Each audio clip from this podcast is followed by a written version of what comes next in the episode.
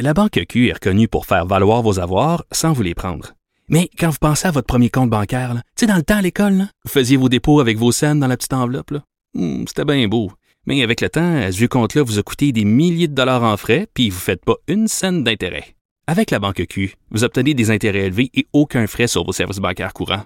Autrement dit, ça fait pas mal plus de scènes dans votre enveloppe, ça. Banque Q. Faites valoir vos avoirs. Visitez banqueq.ca pour en savoir plus. La chronique argent. Une vision des finances pas comme les autres. Parce qu'ils ont le pétrole, mais ils n'ont pas d'eau.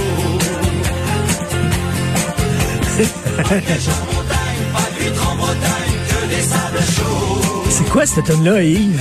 En fait, c'est une chanson de Michel Sardou qui touche le pétrole parce que j'ai découvert que lors du choc pétrolier des années 70, en fait, dans les années 73, la France avait été traumatisée par le premier choc pétrolier, puis l'augmentation spectaculaire des prix des carburants avait amené beaucoup d'artistes à, à émettre des chansons. Donc, Michel Sardou a écrit une chanson justement sur, euh, sur le pétrole. Ils ont le pétrole, mais c'est tout. Et donc, euh, ça introduit très bien le Ben, sujet mais- que je veux te parler. Mais moi, je me souviens, dans les, tu sais, je suis né en 61, dans les années 70, euh, tu sais, tu regardais la télévision, la crise du pétrole aux États-Unis, là, les gens faisaient la queue Ah, là, oui, oui, oui. pour aller faire le plein dans les stations d'essence, là, puis ça prenait comme une heure. Et ils avaient pas juste leur, leur, leur automobile, il y avait des bidons qui remplissaient pour les apporter à la maison. Ah ouais, c'est quelque chose, la crise du pétrole. Alors là, il y a des gens, peut-être au Québec, j'en parlais avec tantôt Gilles Proux, tu sais, il y a comme une compétition entre le Québec et l'Alberta, puis il y a des gens qui sont contents que l'Alberta peut pas vendre son pétrole aux États-Unis. Mais sauf que euh, on reçoit de l'argent, nous autres, de l'Alberta par la péréquation. En fait, les, finances du, Québec euh, risquent d'être touchées par le choc pétrolier euh, albertain parce que rappelle-toi la fameuse péréquation. là. On est au Canada un système de transfert d'argent du fédéral vers les provinces les moins riches. Alors le Québec a toujours été considéré comme une province très pauvre. Et je te rappellerai sur les 20 milliards en péréquation qui sont versés par Ottawa ce printemps, 13 milliards allaient au Québec. Et Donc ça veut dire sais, on qu'on pense qu'on est riche ici, puis on se pète les bretelles, puis tout ça. On est une province pauvre. Puis imagine-toi, avant la pandémie, le Québec avait des surplus euh, budgétaires. Et là, les Albertains voyaient ça, puis ils disaient, nous autres, on est dans le trouble, puis on voit le Québec avoir un surplus budgétaire, et nous... Et se payer des programmes sociaux que nous autres, on peut même pas se payer, nous, province riche. Mais là, le gros choc pétrolier, évidemment, c'est l'annonce qui a été faite par Joe Biden de mettre fin au fameux pipeline de Kingston XL. Là. Écoute, c'était 830 000 barils par jour qui devaient partir de l'Alberta pour s'en aller au Texas pour être affinés. C'est énorme. Les, les redevances que l'Alberta devait avoir, l'argent qui devait revenir pour le fédéral, Non, puis l'argent qui était versé là-dedans, j'imagine. le- ils ont investi 11 milliards pour ce projet-là. Pour rien? Et ben pour le moment, tout est arrêté. Et euh, puis je pense pas que sous l'ère Biden, ça, ça va reprendre. Et donc, euh, je pense que ça va être un sujet pour les, les premiers ministres, euh, la, la renégociation de cette péréquation-là. Et ce qui est fascinant, c'est qu'au moment où l'Alberta va mal, le Québec risque d'aller bien parce que hier, euh, le premier ministre Trudeau a dit vive Biden parce que là, les contrats d'hydroélectricité, parce que lui est ouvert aux énergies renouvelables, est-il possible de penser qu'un jour, le Québec sera une province riche? Et on sera en train d'avoir une péréquation qui va donner de l'argent Dans- aux Albertains? Ils n'ont pas besoin de pétrole, les autres, parce que les autres, ils ont, ils ont, ils ont- ils ont fait du gaz de schiste aux États-Unis. Oh, ils sont indépendants. Ils sont indépendants énergétiques. Hum, Donc, on a mal calculé nos affaires. L'Alberta ont tous mis leurs œufs dans le même panier, puis là, finalement, le panier est percé. En tout cas, c'est c'est intéressant le contraste qu'on voit. euh, Choc pétrolier euh, pour l'Alberta, puis le Québec, euh, l'avenir est, est énorme pour nous. Pour Ben, check bien ça, quand ça va être nous autres, on va être une province riche, une province riche, puis il va falloir envoyer de l'argent à l'Alberta, les gens seront pas contents. Ça, va, ça va crier. Bon, alors, euh, Legault qui est dynamisé donc par l'arrivée de Biden, il est bien content. C'est une bonne nouvelle pour Hydro-Québec, comme tu dis. là. Et, euh, et c'est très drôle aussi là, de, de François Legault concernant, on revient là-dessus, le Couchetard qui voulait acheter Carrefour. Il dit qu'il comprend les Français, lui, parce que s'il y avait un Français qui voulait mettre la main sur le métro, il dirait « Wow! Hey, ça, c'était une déclaration vraiment intéressante parce que euh, presque la veille, son ministre de l'économie, euh, Pierre Fitzgibbon, avait dit, lui, c'est pas un problème que les étrangers viennent euh, prendre nos entreprises étrangères. Il dit, c'est c'est quoi le problème pour ça?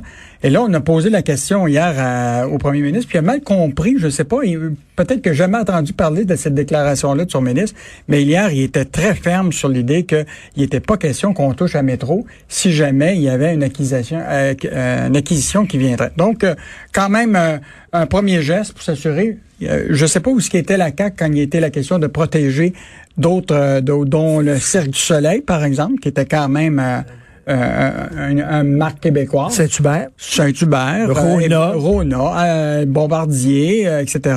Donc, euh, je pense qu'on a une, une espèce de nationalisme économique euh, à géométrie variable dépendant euh, du, du secteur.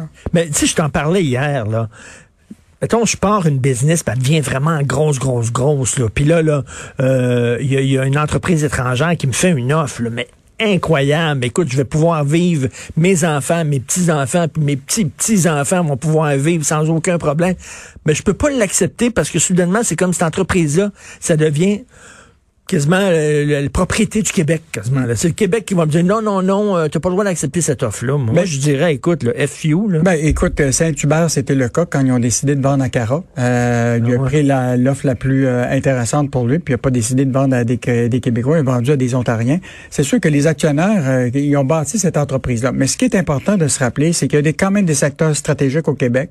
C'est quand on pense à la filière euh, de l'alimentation, y compris euh, transformation alimentaire. Demain matin, tu voudrais peut-être pas qu'Olimel soit vendu une compagnie américaine.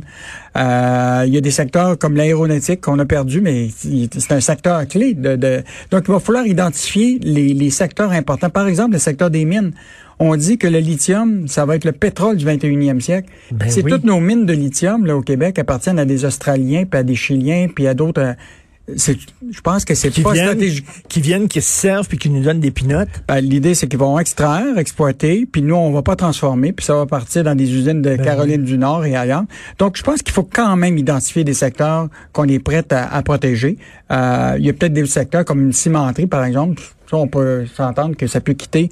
Euh, puis, mais il y a peut-être des secteurs qu'il va falloir euh, identifier. Hey, écoute, je me sens tellement niaiseux. Là. Je, j'ai regardé le nombre de réels que je peux encore acheter. J'ai-tu mon maximum? Non, etc. Fait je disais, je vais acheter du fonds de solidarité parce qu'ils ont fait 11 Ils ont fait 11 Hey, ils ont fait 11% J'étais trop tard. J'étais arrivé trop tard. Les autres, ils ont fermé en disant c'est fini, euh, that's it. On a vendu tout ce qu'on avait à vendre de REER.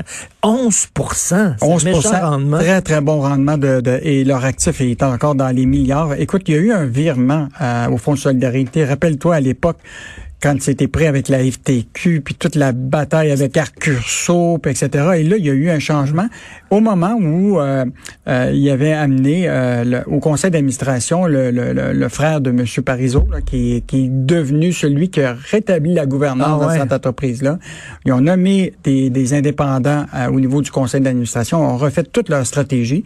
Il y a, mais il y a eu Gaétan Morin qui a été nommé PDG, qui a refait tout la, la- la- le relancement du Fonds de solidarité et il quitte pour la retraite et euh, on vient de nommer une femme à la tête Ben de- oui. de- de- du Fonds de solidarité. Jenny B. Jenny Bick, qui est une euh, avocate et euh, euh, qui, qui a vraiment euh, de- une expertise incroyable en investissement. Donc, euh, très bon pour... euh, C'est important parce que tu sais, il fut un temps, là, tu prenais du fonds de solidarité plus par euh, plus par sympathie en disant ben ça va aider les entreprises ici, tout ça, mais pas vraiment pour le rendement. Mais là, on va te dire là. Ben, peut-être 11%. un jour qu'on pourra, peut-être le Fonds de solidarité pourra peut-être vendre ses actions dans le Canadien, parce qu'ils sont actionnaires du Canadien, et Ah peut-être oui. investir dans les Nordiques de Québec. Ah, ça, ça serait une sacrée bonne nouvelle. Yves Daou, merci beaucoup. Bon week-end. Puis euh, t'enregistres ton balado, bien sûr. Mêlez-vous de vos affaires qu'on peut justement euh, retrouver dans la bibliothèque balado de Cube tous les vendredis. Merci.